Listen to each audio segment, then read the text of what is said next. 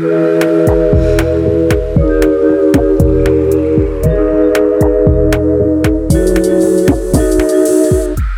Hoje é dia de tomar aquela pílula de conhecimento. Na última semana de cada mês, vamos esclarecer e dividir com a comunidade do Clube Sentimental alguns dos mistérios do cérebro. Eu sou Thiago Altavini, neurocientista. Eu sou Luísa Franco, psicóloga. E eu sou Jéssica Soares, psicóloga. Para ter seu lugar ao sol no clube, basta seguir a gente lá no Instagram, no arroba Clube Sentimental. Oi, pessoal! Olá! E aí, lindos? Primeiro Pílulas do ano! Uhul! Tô animada. Começando em grande estilo, na fofoquinha. É, o tema é fofoca. A gente tava pensando nesse clima BBB, nesse clima por que, que as pessoas se interessam tanto pela vida dos outros, por que isso é tão intenso. Aí eu falei, Thiago, vamos fazer uma neurociência da fofoca? O que, que você acha? Aí ele topou. É, eu achei uma ideia legal. E eu gostei, eu gostei de, de estudar também. Nunca tinha olhado para esse assunto de um ponto de vista acadêmico, digamos assim. E, e eu achei interessante porque eu fui. Eu comecei a dar uma estudada e pesquisar, olhar. Achei que eu só ia encontrar coisa ruim, né? Ia encontrar, ah, fofoca é, é feio, fofoca é ruim, não faça fofoca porque faz mal para isso, faz mal para aquilo e vai causar não sei o quê. E não foi bem assim. Na verdade, quando eu comecei a ler é, um pouco mais, eu vi que tem duas formas da gente olhar ou estudar a fofoca. A gente pode olhar de um ponto de vista individual, por que, que o indivíduo é, faz fofoca e o que, que isso causa na pessoa é, que faz a fofoca, na pessoa que é fofocada, né, quem é o assunto da fofoca. Mas também pode ser estudada de um ponto de vista mais abrangente, é, meio que histórico ou evolutivo, assim, de qual foi o papel da fofoca na criação e no fortalecimento de laços sociais. Partindo do, do, pressuposto, assumindo que a fofoca já tá por aí faz tempo, né, entre os seres humanos. Deve ter nascido junto. É, total. e também existem tipos diferentes de fofoca. A fofoca ela pode ser é, pessoal, então você pode estar tá fazendo e recebendo fofoca sobre você mesmo, ou sobre um conhecido próximo, né, alguém próximo da gente. Ou ela uhum. pode ser impessoal também, que é a fofoca sobre gente famosa, fofoca sobre celebridade. Tá aí a inspiração, nossa inspiração do Big Brother. Uhum. E também aí muita gente que estuda e faz essa ciência da fofoca estuda, estuda se essa, esses dois tipos afetam a gente da mesma forma. Ou como que elas afetam a gente, porque parece que tem alguma diferença em como que nosso cérebro entende a fofoca pessoal e a fofoca da celebridade, como que essas coisas afetam a gente. Olha, fiquei curiosa, me explica. É, uhum. assim, já, já do ponto de vista totalmente experimental, hum, eu, sozinha, a gente já sabe que afeta diferente, né? Que é diferente você saber uma fofoca de, de um famoso e alguém que você é amigo. É muito é, diferente. tem uma relação diferente. Mas você acha que é, é, é, mais intenso a de amigo? Eu acho que é mais intenso a pessoal, é, claro. Uhum. Cara, da celebridade é a título de fofoca por fofoca. Eu acho que não afeta muita coisa, não. Ah, você não é, se envolve tanto com a pessoal. narrativa, talvez. Você não É. se envolve tanto com a narrativa. É, sendo que a, a pessoal você pode fazer parte da narrativa, né? Você pode ter medo que façam fofoca com você. E, um, esses dois tipos de fofoca, eles ativam é, padrões de redes neurais e áreas do nosso cérebro de formas diferentes também. Olha aí. Eu queria começar, na verdade, pra gente começar pela origem. Bora. Queria começar falando sobre, sobre essa, a, a origem e a manutenção evolutiva da fofoca, que seria uma espécie de mo motivo de grupo. Por que, que o ser humano, como grupo, faz fofoca?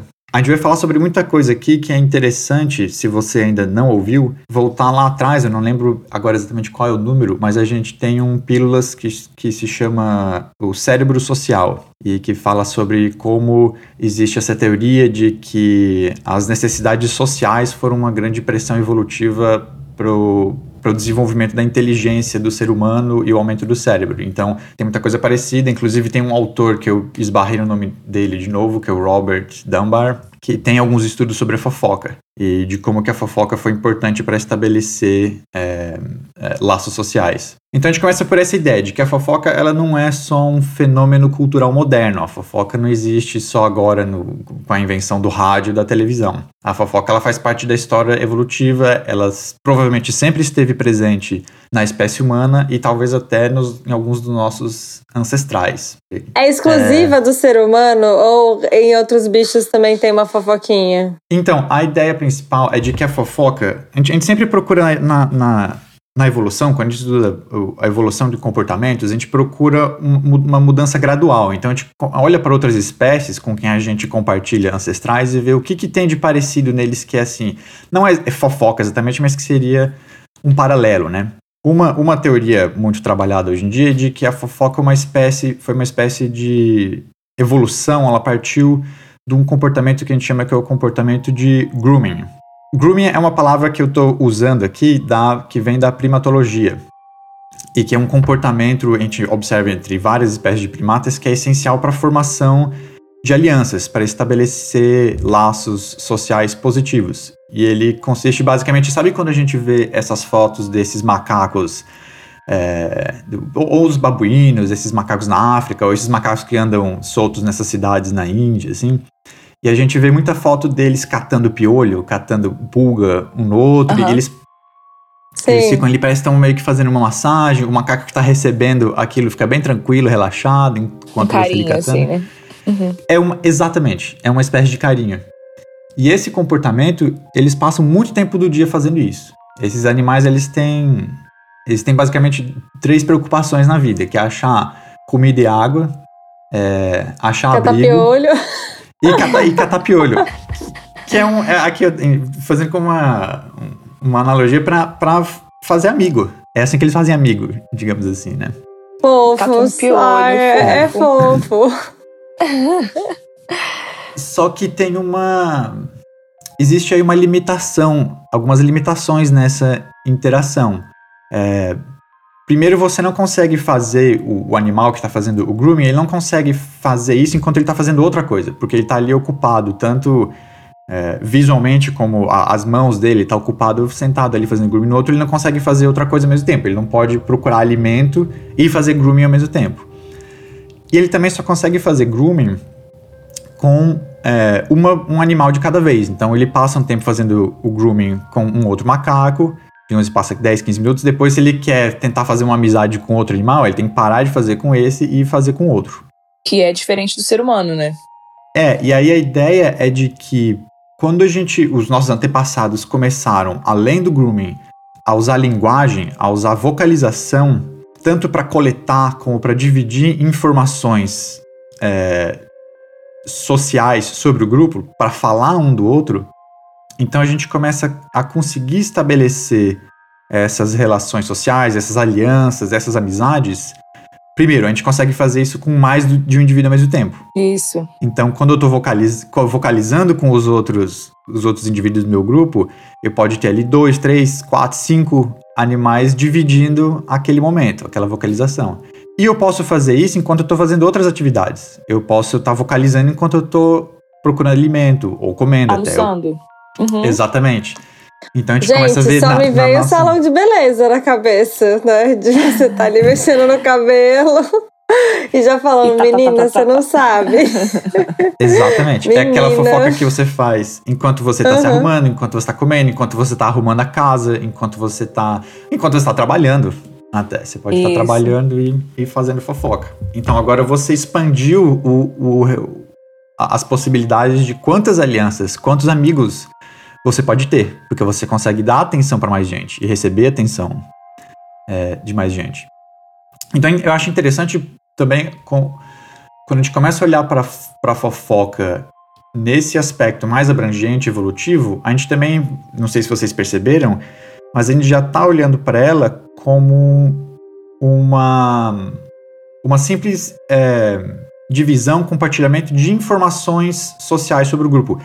Não é necessariamente espalhar informação detratora, informação negativa sobre uhum, os outros. Falar mal, né? É, porque acho que isso talvez é uma, uma diferença do aspecto da fofoca como fenômeno evolutivo do fenômeno cultural moderno né? A gente tende a pensar, num, quando a gente fala de fofoca no fenômeno cultural moderno, carregando um pouco mais essa, esse aspecto negativo de que vai Conotação negativa mesmo da coisa, né? É, tá falando mal de alguém quando faz fofoca. Mas então qual é, qual é a vantagem de ter mais amigos, de ter mais gente no grupo? Evolução, né? Se o nosso cérebro é social. Ah, proteção quem, quem, também, né? Você também fica mais protegido. vai. É, a gente, então, a gente tem várias, várias vantagens. A gente consegue tomar conta de mais coisas. A gente tem mais gente para achar comida, tem mais gente para achar uhum. abrigo. E mais uma, uma das principais, pelo que eu li, nesse, algumas duas revisões que eu li, eles acham que talvez o principal motivo seja proteção. Um grupo maior consegue se proteger melhor de um predador. Então, ah, se a gente tinha algum sim. antepassado andando lá na savana, na África, e, e de repente aparece um predador, aparece um leão, sei lá. Se você tem cinco pessoas nesse grupo, você tem uma certa proteção contra, contra aquele leão. Mas se você tem 50, você consegue assustar ou espantar aquele leão com muito mais facilidade. Mas para ter grupo grande, as alianças entre os indivíduos desse grupo têm que ser fortes. E os indivíduos têm que se conhecer bem dentro desse grupo. Então, por isso que tem, você tem essa vantagem enorme quando você usa linguagem, você, de você conseguir conhecer mais gente e mais gente é, te conhecer. Você consegue formar esses grupos maiores e consegue se proteger é, mais de predadores ou de outros perigos. Inclusive, tem um livro do, do Robert Dunbar onde ele argumenta que a fofoca ela pode ter sido uma das principais pressões de evolução ou de enriquecimento da nossa linguagem. Aí talvez não seja nem tanto evolução no sentido biológico, mas mais de, de que, uma vez que, que a espécie humana já existia, a nossa linguagem foi se desenvolvendo e se enriquecendo e ficando mais sofisticada pela necessidade de compartilhar informações uns sobre os outros. Que a gente precisa de uma. A gente precisa de um vocabulário maior, a gente precisa de mais sutileza na nossa linguagem. Ele comenta que, que a gente precisaria é, de uma linguagem mais rica do que se a gente está só compartilhando informação técnica, por exemplo. Se eu só preciso falar para os outros, ah, se você atravessar o rio e andar mais cinco minutos para a esquerda, tem um, uma árvore de fruta lá para comer, né? Que seria esse tipo de informação mais técnica que nossos antepassados dividiam. Mas para a gente falar um do outro e para falar de si mesmo, a gente precisaria de uma linguagem mais rica. Então a fofoca pode ter, inclusive, enriquecido a, a nossa linguagem. linguagem. Vai vendo, gente, fofoca com várias funções, hein? E faz sentido, porque. porque aí você vai contar isso. Porque aí você começa a criar narrativas, né? O, ah, e aí fulano reagiu desse jeito, interpretações. Gente, pensamento abstrato, né? É o pensamento abstrato, é diferente do concreto. E aí isso desenvolve. A gente vê desde a época, desde o estudo com criança, né? O pensamento abstrato, quando ele começa a acontecer, quando você começa a teorizar ou imaginar o que poderia, né, antecipar algumas coisas, uhum. é, o imaginar, né? Fazer de conta, isso é um passo a mais, né? Por exemplo, no desenvolvimento infantil, né? Isso é que você mostra Sim. que a criança está mais desenvolvida do que ela estava antes. Então, é, isso é um bom sinal. E a gente começa a associar também é, informações sobre as pessoas, o que, que as pessoas fizeram dentro do grupo, o que cada um fez, com é, como elas se sentem ou o motivo pelo qual elas fizeram isso ou aquilo. E a gente precisa de, da linguagem aí para entrar nessas questões ainda mais, mais profundas. Uhum. E para ter os detalhes, né, Jéssica? Da, daqueles detalhes que você falou que você é ruim de, de guardar e compartilhar na hora da fofoca. Ai, gente, que a gente, tava falando, a gente tava falando off aqui que eu, eu gosto de fofoca, né, gente? Acho que todo mundo gosta. Mas é, eu sou ruim dos detalhes, eu não capto os detalhes, às vezes eu esqueço, enfim. Eu não tô muito evoluída nesse ponto, então. Você é bom ouvinte, mas você não passa a info completa pra frente. Os é, detalhes exato. se perdem aí no meio do caminho. Cada um, cada um tem seu papel na. na exato, na gente. Meu, meu cérebro tem, tem um, um número limitado de arquivos, eu acho, para armazenamento. E aí eles entram numa, numa revisão que eu li, eles começam a entrar no, então numa questão de, de quais seriam as vantagens. Eles, eles têm agora que eles, falam de alguns estudos para a gente começar a tentar ser um pouco mais objetivo sobre quais são as vantagens de fazer fofoca. Então seria aquilo que eu falei que é o motivo de grupo, né? Quando eu uso, eu falo de motivo, por que, que a gente é, faz fofoca, não é o motivo específico do indivíduo. Por que, que o Thiago ou a Jéssica ou a Luísa contou essa informação aquela, mas como um todo, por que, que a fofoca beneficia é, o grupo. E aí eu li alguma coisa sobre uns estudos onde eles fizeram, achei interessante isso, por exemplo. É, primeiro vamos estabelecer se realmente esse é um fenômeno, né? que, que acontece de verdade, as pessoas fazem realmente fofoca, elas usam, estão usando a linguagem para fazer muita fofoca. E eles viram que se você pegar é, grupos de pessoas que se conhecem, colocar numa sala e começar o que eles chamam de conversação espontânea, que é assim, você coloca um grupo de pessoas que se conhecem, não dá instrução nenhuma para elas, fala assim, conversem aí sobre o que vocês quiserem. Dois terços das conversas que se iniciam espontaneamente são informações sobre convívio social e não são conversas sobre informação técnica. As pessoas não estão falando sobre o trabalho ou sobre uma notícia específica que elas leram, sobre alguma coisa, ou falando sobre. Entende? Falando sobre um problema que teve sim, com o carro. Sim, sim. Elas estão falando sobre convívio social. Elas estão contando é, quem ficou. Aí, aí tem outras subdivisões, mas elas estão contando quem ficou com quem, quem se separou, quem teve filho, quem morreu, quem foi de férias para onde, como foi, se gastou muito dinheiro ou não. Gente, a gente e... aqui, antes de qualquer podcast, a gente dá uma fofocadinha. Agora, sempre. Exatamente. Eu, Somos isso amigos. eu nem conheço o Thiago pessoalmente. A gente já estabeleceu esse contato. A, a, gente se conecta aqui, a primeira coisa que a gente fala não é... O primeiro comentário não é se a internet hoje tá rápido ou devagar. A gente fala o, o que aconteceu na semana, o que aconteceu no mês, o que, que tá acontecendo com cada um. Exato. É, e vocês têm amigos em comum, por mais não se conhecerem pessoalmente, tem pessoas que a gente fala que vocês conhecem. É. Eu e Jess sempre, ah, menina, e aí? Aí começa a falar da fulano, vida, aí fala de fulano, é. biciclano, não sei o quê. Né, né. sempre. É, é, o informante brasileiro e o informante australiano. É, exato. E, e das, das subdivisões que eles colocam de, de conversa sobre convívio, convívio social, a principal é essa de se atualizar nas relações. Então é ter essa atualização de informação sobre os outros. Esse é o. Importantíssimo. É, o, é a, a grande maioria das conversas que começam espontaneamente são sobre isso. Uma outra parte é para fazer propaganda de si mesmo, eles dizem. Então é uma espécie da. É uma espécie de autofofoca, entendeu?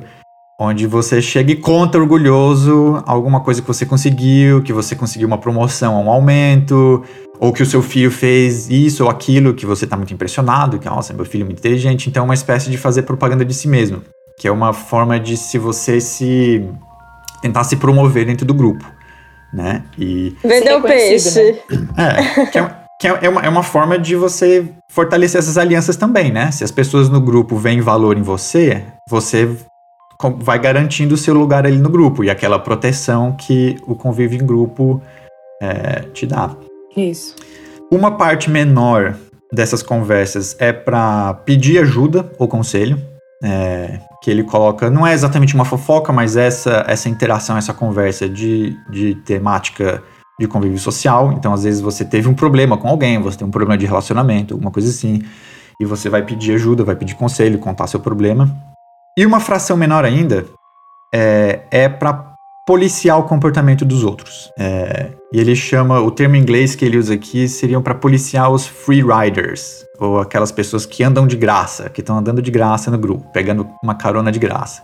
É, eu achei interessante que ele fala que quando eles encontram que essa essa porcentagem tão pequena, menor das conversas é para policiar o grupo, ele fica surpreso, o, o autor desse artigo ali, porque ele achava que ia ser uma, uma quantidade maior das conversas para isso, mas ele discute. Mas eu não entendi um direito o que seria é, esses é, free riders. Você imagina assim que a, a, convivência, então, a convivência em grupo, ela tem tem certos custos, né? Se você convive em grupo, o grupo espera que você contribua. Então, numa, ah, numa, peraí, nossa... deixa eu ver, vem um exemplo. É tipo na faculdade que todo mundo faz o trabalho e tem aquela pessoa que não faz o trabalho, mas o nome tá lá. Exatamente. Aquela pessoa é. meio encostada, assim, que não, é. não, não soma nada, só tá ali. E as pessoas gastam tempo falando disso, é isso? Isso, exatamente. Ah. As pessoas gastam tempo comentando. Pô, olha lá, o fulano nem fez, nem ajudou, nem fez a parte dele, né? E tá ganhando Aquela pessoa que não, não ajuda nas contas, no rolê, tipo, sempre Isso, sai não... mais cedo, deixa a conta do bar pra todo mundo dividir. É.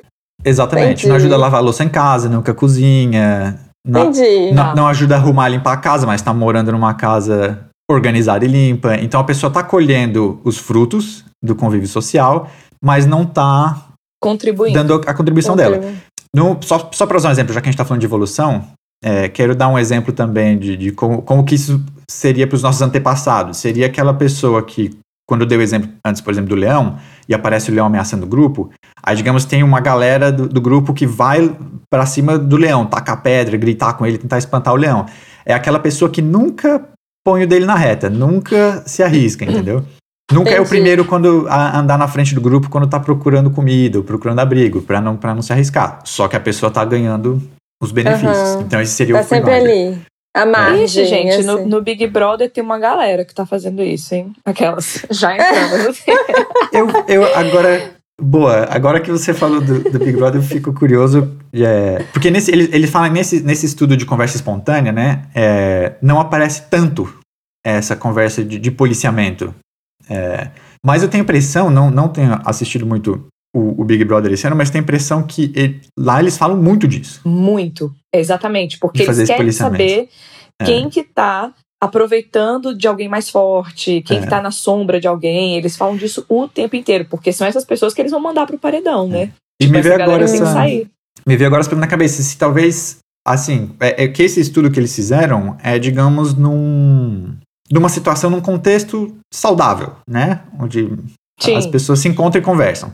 Eu fico pensando, se a gente fizesse um estudo onde você coloca as pessoas numa situação de de estresse maior e aumenta o nível de estresse, se elas não fariam mais esse policiamento.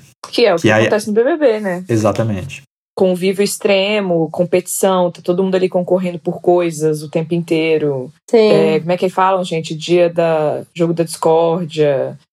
Enfim, eles Uhum. fazem uma série de atividades, né? Exploram isso pra caramba, assim, de como fazer, é como gerar estresse naquele grupo para que ele é, se movimente de alguma forma que seja curioso a gente assistir. É, que entra em conflito, né? E aí formar alianças, como o Thiago estava falando antes. Ah, tem o grupo tal, quem vai se aliar com quem. Aí quem fica meio em cima do muro é quem, de repente, está querendo se beneficiar dos dois grupos. Não sei É, exatamente. É, é, o agente Meio duplo, né? É, Exato. de... E o, O leve e o- né? O leve trás também, que fala Também. de um, fala de outro.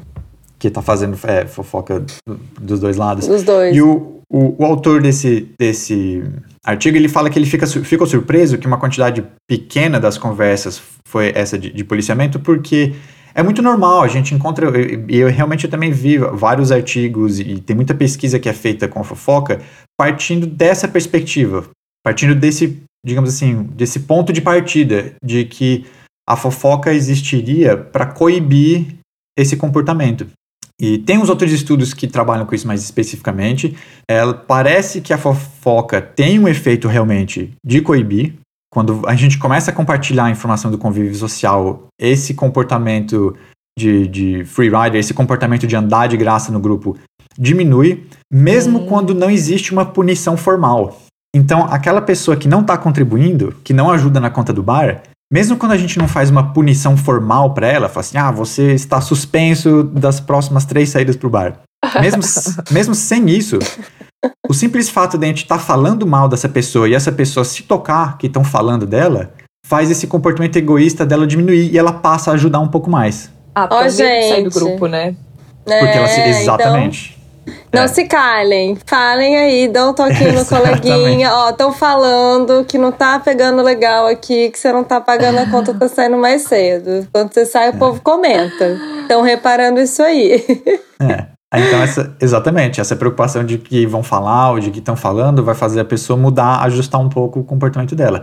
Como a Jéssica falou, é o medo de sair do grupo. A gente ficar sem um, sem um grupo, nós somos animais muito sociais, você ficar sem um grupo é uma, uma existência um pouco assustadora, né? Dá mais medo. Uhum. Você vai ter menos ajuda. Total. Aham. E ele acha que talvez no experimento que eles fizeram, eles não encontraram tantas conversas, essas conversas de, de policiamento do, do comportamento dos outros, talvez porque elas eram registradas em local público. Então eles não estavam num ambiente muito Ah. controlado e não testaram muito para isso. E ele, eu Uhum. acho interessante falar assim que talvez o, a quantidade dessas conversas, o teor delas au- aumenta quando as pessoas estão no ambiente privado. Então, a gente faz sim bastante dessa conversa de policiamento, mas essa é uma, é uma conversa do social que você guarda primeiro para as pessoas com quem você tem mais intimidade e segundo para quando mais confiança e, pra, e segundo para quando você tá num ambiente mais recluso. Então é aquela conversa que você tem com o seu namorado ou namorada à noite, entendeu? Antes de dormir, ou que você entende, enfim, que você tem num espaço mais privado. Quando você tá na frente de todo mundo, num restaurante ou no bar, você não fala tanto assim mal dos outros. Ah, hum. isso é verdade. Ah, isso eu também vou concordar. eu acho Até que eu sou da fofoca. É, fala, a gente não sabe se a pessoa vai. Se, se a gente vai ter aprovação, porque também tem isso. A pessoa que está emitindo a fofoca também está é. procurando aprovação. Então, por mais que ela vai falar dos free riders, de, desse policiamento, ela não sabe é. se todo mundo concorda. E até que ponto ela vai ser mal vista também por levantar essa questão. Então a gente vai ali pra pessoa que tá mais confiança, mais intimidade, fala, ó, oh, você percebeu que tá rolando isso? E aí isso vai se validando conforme você vai falando, né? Me veio à cabeça a pessoa que faz a fofoca recreativa, que é uma galera que faz fofoca por fofoca, assim. Vocês não têm uns amigos assim? Eu tenho. E eu não gosto, não. Ó, oh, amigos. Eu já, uma vez recebi uma amiga lá em casa que ela falou mal de todo mundo, ficou falando, falando. A primeira coisa que eu pensei quando ela foi embora é: o que, que ela vai falar de mim? Porque vai falar é. alguma coisa. É. Não, Entendeu? é a fofoca pela fofoca. É. Porque tem gente que gosta do. Assim, eu tô falando, eu gosto de uma fofoca também, todo mundo gosta. Mas tem gente que realmente é uma coisa recreativa, assim. Uma vez, eu lembrei de uma cena também, que aí depois a gente vai pro tema de fofocas de celebridade. Eu tava com a Marina pegando um delivery no lugar, e a gente tava esperando, tinha um bar do lado, uma mesa do lado. Gente, eu juro pra vocês, enquanto a gente esperava a comida, foi, demorou uns 15, 20 minutos, as pessoas pegaram atrizes por atrizes e, e, e cada hora era uma. Ah, Meryl Streep, aquela mulher horrorosa. Falaram mal da Meryl Streep. Hum. Aquela mulher, mulher horrorosa, não sei o quê, nanana. Ah, a Débora fala bela, tem cara de de ratinho e não sei o quê. Mas era a conversa do bar, assim. Eu, gente, que galera é essa? Que é uma coisa meio recreativa, assim, da fofoca, sem parar. Se torna um, um, um hábito, né, de, de passatempo. Como você tá falando, uma, uma coisa recreativa. É, e as pessoas fazem exatamente. como se elas estivessem jogando um jogo, como elas estivessem, enfim. É, mas sei lá, vamos falar de fulano também. agora. É, é então, qual seria? Função. Eu acho, assim, falando da questão psicológica, eu vejo muito esse tipo de, de assim, é, isso, essa, esse tipo de recreação dessas pessoas como uma forma também de sair do foco, sabe? De ela não estar. A gente tem mania de projetar nos outros defeitos que a gente tem. Então, acho hum. que isso é uma hum. forma também da pessoa estar tá o tempo inteiro falando de outras coisas, de outras pessoas, dos defeitos do outro, para que é, isso. Entendeu? Uma forma de defesa? Eu enxergo Sim. assim, pelo menos. Pode, Pode ser que ser. não seja. É, pode ser. Eu, nesse grupinho que eu falei do bar, eu lembro que a Marina até virou pra mim uma hora e falou: curiosíssima para ver a cara desse povo que tá falando mal, porque a gente não tava no é. que dava pra ver. Aí eu dei uma olhada, eu mexi a cara e falei: gente, só tem horroroso na mesa, Marina. Mas assim. Tá vendo? Justificado. É, né? Pensando na sua teoria, sim. É, pode ser, pode ser um, uma via. Já que a gente falou, a gente já falou dos motivos de grupo e por que que o ser humano como grupo, como, ou como espécie, faz fofoca, a gente começa a entrar agora nessa questão de individualmente as pessoas, por que que elas fazem fofoca. É. O que que leva uhum.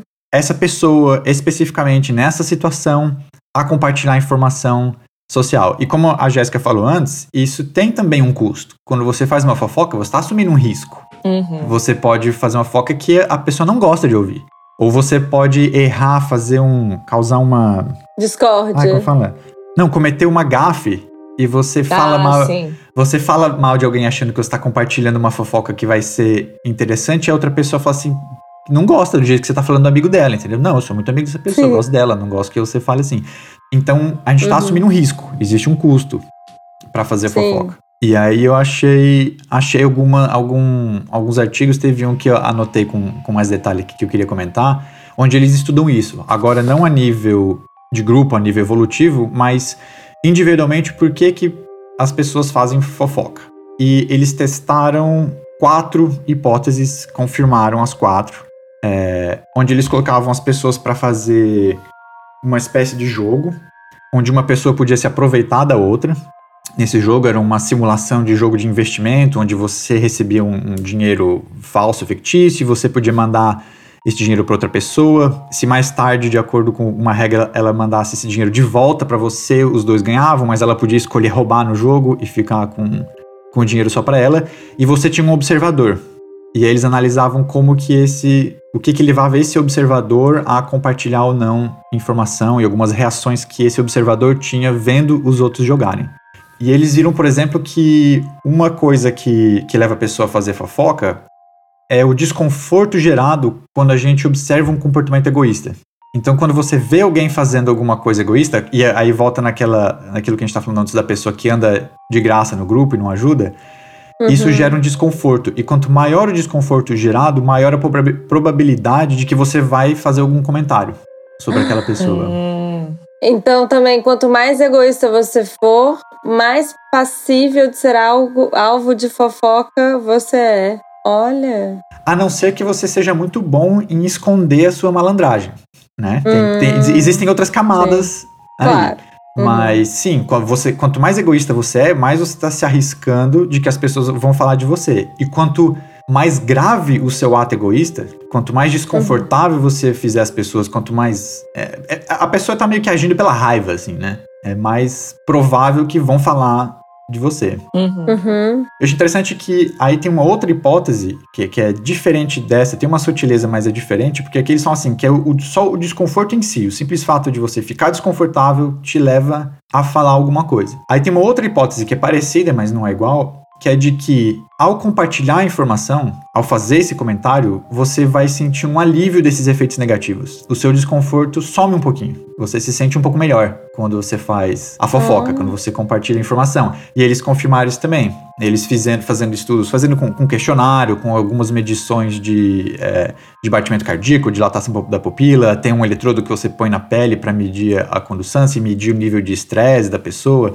Enfim, uhum. é, existem algumas técnicas para fazer isso. Eles viram que a pessoa sente um pouco menos de desconforto, o nível de estresse dela diminui um pouco depois que ela compartilha a fofoca. É, e tem várias explicações possíveis. fica relaxada. é, tem várias explicações, tem algumas explicações possíveis. Uma delas é de que pode existir por trás aí um sentimento de que você de alguma forma contribuiu para tornar o grupo um pouco mais justo para restabelecer ah. algum tipo de balanço, entendeu? Ah, tinha alguém se aproveitando, eu fui e fiz alguma coisa a respeito. Uhum. Ah, é. faz sentido. Mas casa um pouco também com o que a Jéssica falou, às vezes para tirar o foco de, do seu desconforto, sei lá, pensando na coisa recreativa. Pode ser também, também, as duas coisas, né? É, também. Você pode ter um, ter um aspecto de, de entretenimento é, uhum. que, que, te, que te relaxa um pouco. É, lembrando, claro, sempre que a gente tá falando aqui que esses efeitos acontecem mas não quer dizer que a fofoca é sempre justificada. Você pode estar tá passando informação Sim. falsa, você pode estar, tá, às vezes, exagerando. Você pode, você, é, você pode estar tá sendo injusto na fofoca que você faz e ainda assim você vai sentir esse benefício. O fato de sentir ah, esse benefício é. não quer dizer que o que você fez foi uma coisa boa. Isso. Boa.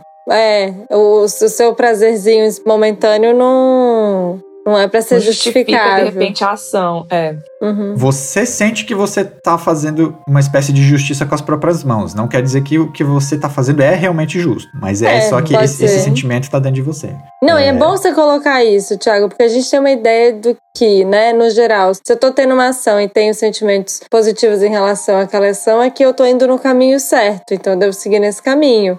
Não necessariamente, ressalvas aqui para fofoca. Se você né, teve um comportamento e sentiu uma coisa positiva, não quer dizer que seja positivo necessariamente nesse caso. E uma outra coisa que eles testaram é também que eles viram que quanto maior a probabilidade de que você vai conseguir proteger um, um, uma terceira pessoa, ou seja, que essa informação, se essa informação chegar na pessoa da próxima vez que ela tiver é, suscetível ao comportamento do egoísta, essa pessoa não vai mais cair na, na lábia do egoísta.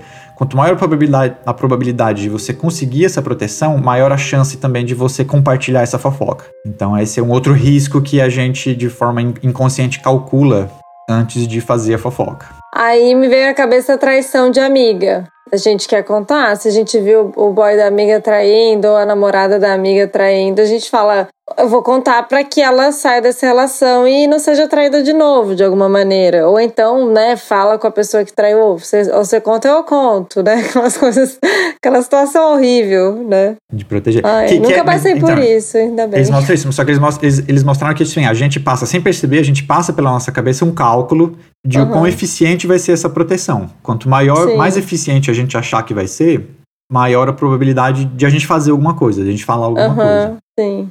É, faz sentido. E teve uma quarta hipótese, essa é um, um pouco mais complicada, eu vou gastar um pouquinho mais de tempo aqui para tentar explicar ela.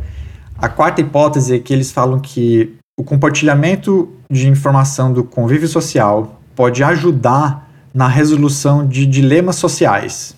Vocês, vocês devem ser familiares com o, a, a tal história do dilema do prisioneiro, que é um Sim. experimento social. Sim. Então vou, vou tentar explicar com calma aqui o dilema do prisioneiro, para quem tá ouvindo a gente. É, funciona assim: é, você, você coloca as duas pessoas, os dois participantes desse estudo, esse experimento social, nessa situação fictícia de prisioneiros. Então eles foram presos é, pela polícia e estão sendo interrogados em salas separadas. E nisso cada um deles recebe uma proposta. É Os dois vão receber a mesma proposta, só que eles não sabem que é o que o, que que o outro está ouvindo na outra sala. A proposta que você recebe na posição de prisioneiro é a seguinte: se você entregar o seu amigo, a gente reduz a sua pena. Então, e a gente tem quatro possibilidades aí. O prisioneiro A entrega o prisioneiro B e o prisioneiro B não fala nada. Ou o prisioneiro B entrega o prisioneiro A e o A não fala nada. Ou os dois se entregam, ou nenhum dos dois fala nada. Os dois ficam em silêncio e não entregam um o outro. E quais são os possíveis é, resultados disso? Se o prisioneiro A entrega o prisioneiro B e o B não fala nada, ou vice-versa, o que entregou o outro sai livre e o que foi entregado vai ficar preso por três anos, que é a pena máxima. Se nenhum dos dois fala nada, a polícia vai ter menos informação e os, os dois vão ficar presos por um ano. Agora, se os dois se entregam, se os dois abrem a boca para entregar o outro, a polícia vai ter mais informação e os dois vão ficar presos por dois anos. Nenhum dos dois pega a pena máxima, só que a polícia tem informação suficiente para manter os dois presos por dois anos. É porque quando você entrega, você diminui sua pena. Então você diminuiu sua pena, mas, mas ao mesmo tempo o outro também tem informação sobre você. Exatamente. Então fica o tempo médio, né? Que é dois. É, eles falam que esse jogo é um, é, um, é um dilema, um jogo complicado, porque ele te põe numa, numa situação onde a maioria das pessoas, sem você ter mais nenhuma instrução, a maioria das pessoas começa, tende a achar, começa a pensar que não que é muito arriscado ficar quieto. E essa é a ideia, né, da polícia, é criar uma situação onde é arriscado você ficar quieto. Porque se você não falar nada e o outro te entregar, você vai pegar a pena máxima. Isso. Então, só de falar alguma coisa, mesmo que você não tenha o maior benefício, que é sair livre, só de você falar alguma coisa, você já tá meio você que garante que garantindo não que. vai a- ter a máxima. Exatamente, Uhum. você já tá garantindo que a pena Perfeito. máxima você não vai ter. É. E o resultado é um resultado muito comum que os dois se entreguem. Que é um resultado pior do que se os dois ficassem em silêncio. Mas como é que Sim. você garante? Né? É, pois é, É. só que é, é arris- é muito arriscado ficar em silêncio É. porque é a única chance que você tem de pegar a pena máxima. E aí o Isso. resultado mais comum desse experimento, se você não tem mais nenhuma instrução, né? é, o resultado mais comum desse experimento parece que é as duas pessoas se entregarem e não conseguirem o benefício que seria melhor. O, benefício melhor é sair livre, que também requer que você entregue o outro. Mas os dois se entregarem é pior do que os dois ficarem quietos. É, Então você também não. É, mas você quer que, que você entregue outro, mas o outro não te entregue. Pô, é sacanagem, né? Sei lá. É, é uma, é uma decisão difícil. É. É uma decisão difícil de se tomar. Esse, esse paradigma, ele é usado em várias situações, né? Você pode usar ele para testar nível de confiança, você pode testar esse paradigma entre, por exemplo, comparar como que estranhos vão se comportar é, e como que amigos se- iriam se comportar, ou como que familiares vão se comportar. Então você pode testar esses níveis de confiança, ou ten- tentar entender que cálculos que as pessoas fazem em diferentes situações. Uhum. E eles usaram esse paradigma nesse experimento. é, então não, é, não foi exatamente o dilema do prisioneiro. O que existia aqui era uma coisa parecida, que é o que eu falei, aquele jogo de investimento, onde, onde você tinha nesse jogo de investimento a chance de roubar dinheiro de outra pessoa no jogo. E aí, se você Hum. roubasse, você, ganha, você ganhava um pouquinho mais. E se você fosse sempre honesto, você corria o risco de que alguém te roubasse. Sim. E aí você ia ganhar um pouco menos. Se ninguém roubasse ninguém, se todo mundo fosse honesto, todo mundo ganhava uma quantidade legal. E assim, que, que era relativamente alta para as regras do jogo. E aí o que eles fazem é adicionar, além dos jogadores, adicionar essa terceira figura do observador. E aí eles fazem diferentes rodadas desse jogo, onde eles falam para as pessoas que estão jogando, em alguns casos eles falam, em outros casos não falam, que tem um observador, tem alguém observando, e que se- esse observador pode contar para alguns participantes qual foi a sua jogada. Então você tá, você tá meio que entende que você está introduzindo, agora você está introduzindo aí a fofoca. Então Uhum. agora é como se no, naquele dilema do prisioneiro, ou nesse jogo que eles criaram, você introduz essa outra variável, que é eu posso estar sendo observado e a minha decisão vai ser comentada pelos outros. Aham.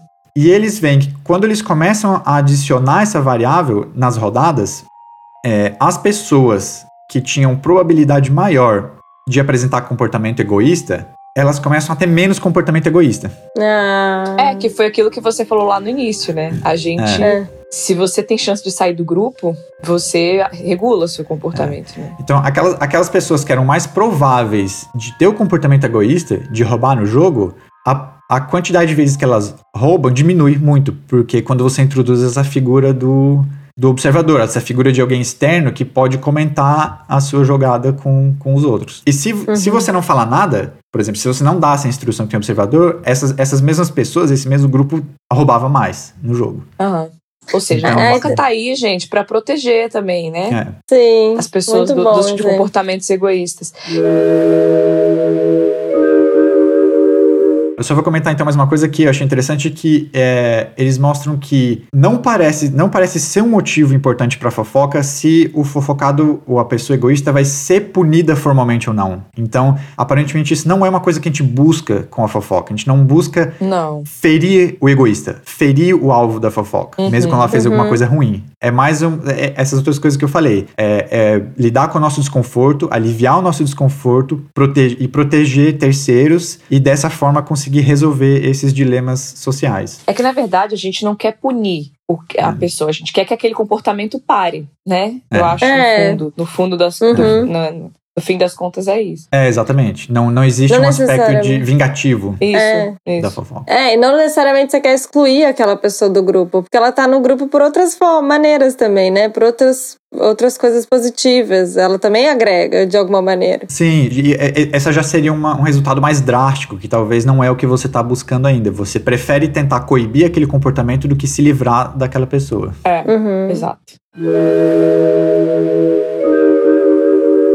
E existe também, existe muita pesquisa sendo feita num nível um pouco mais é, de profundo, assim, de neurociência mesmo, de fazer experimento com eletroencefalograma, medindo atividade é, cerebral ou de ressonância magnética, para ver como que a fofoca afeta é, a nossa fisiologia.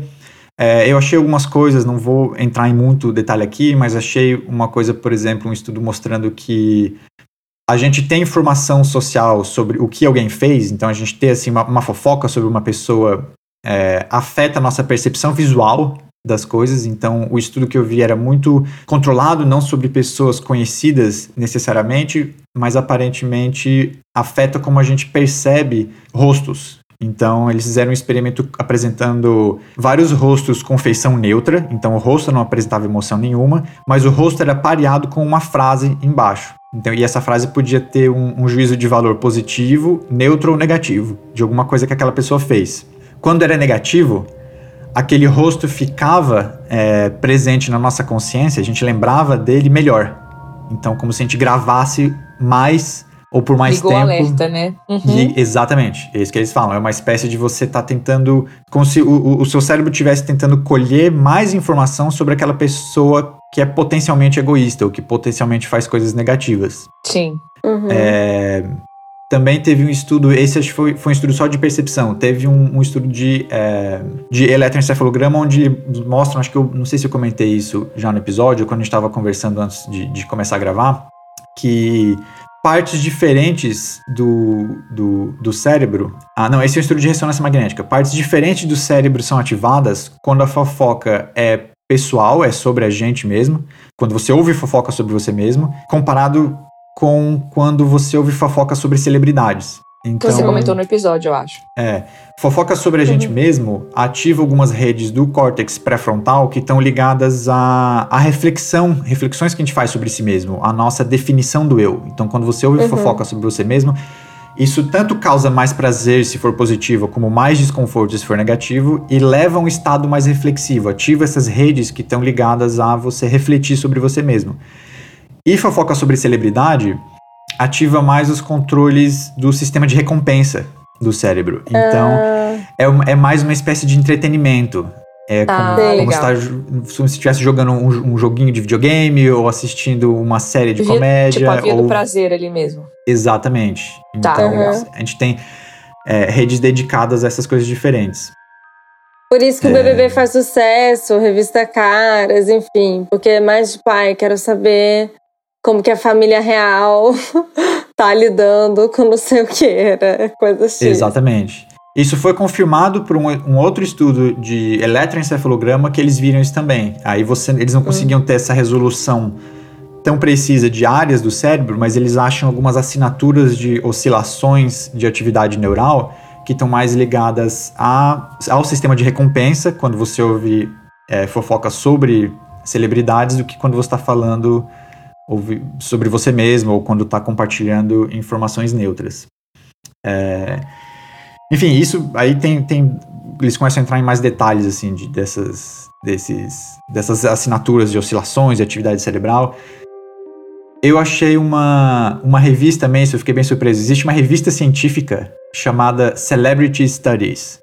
É, foi fundada em 2010 e que faz Ah. basicamente eles fazem pesquisa sobre a fama. Então tem, tem pesquisa Uhum. mais de Ah, sociologia, mais de, de psicologia, às vezes Uhum. alguma coisinha de neuropsicologia ali no meio. E como eles falam Uhum. sobre fama, tem muito estudo, tem bastante, tinha bastante artigo publicado sobre como a fofoca afeta a saúde mental das pessoas famosas, das pessoas que estão em, em exposição. Os fofocados, né? Ah, É, acho- sim, aí é outro babado, porque realmente, gente, deve ser muito difícil. Você tá Aí nesse eu- lugar tem que ter e outro- avaliação, né? É. É, nossa senhora. Eu fiquei surpreso de ver que existe um, um- um periódico, uma revista científica só sobre isso, e aí podia, aí dá pra fazer todo um outro episódio Deve estar em LA. sobre isso. Eu É. acho que essa revista. tá lá em Los Angeles, essa Exato. revista. É.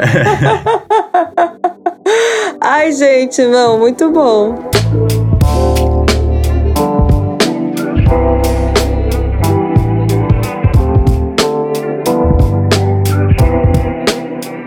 E aí, gente, Tudo. concluímos. Somos todos fofoqueiros? Eu sou fofoqueirinha, adoro fofocas do bem, às vezes um pouquinho do mal. Mas a fofoca é importante. Acabamos de concluir tudo isso, gente, que a fofoca é importante. Sim, gente, ouvinte, tá validado aí pra ser fofoqueiro. Nem sempre, nem sempre saudável, né? Depende muito É. do nosso comportamento. Mas Sim, é então- útil, é importante. É útil. Aham, Eu, eu diria que somos, é, somos, somos fofocadores por natureza. Não, Olha aí, Tiago, pronto. não, não sei se. Não, não vou fazer o juízo de valor se é bom, se é ruim, se é sempre justo ou não, mas definitivamente tá na nossa natureza. Confirmado. Então tá, gente. Boa fofoca aí pra vocês ouvintes. A gente fica por aqui. Semana que vem tem mais. Esse episódio acho que vai sair no carnaval, então descanse. Espero que vocês estejam descansando, tá ah, bom? e aí, façam as fofocas de carnaval. Lembrando que esse podcast é uma produção independente do Clube Sentimental. Seu apoio é fundamental. Segue a gente lá no Spotify. No Instagram, o perfil é arroba Clube Sentimental. As artes são feitas pela Beatriz, do arroba Atento e Forte, e a edição de áudio é feita pelo Aloísio, do arroba Som do Cosmo. Até mais, galera. Beijo. Beijos!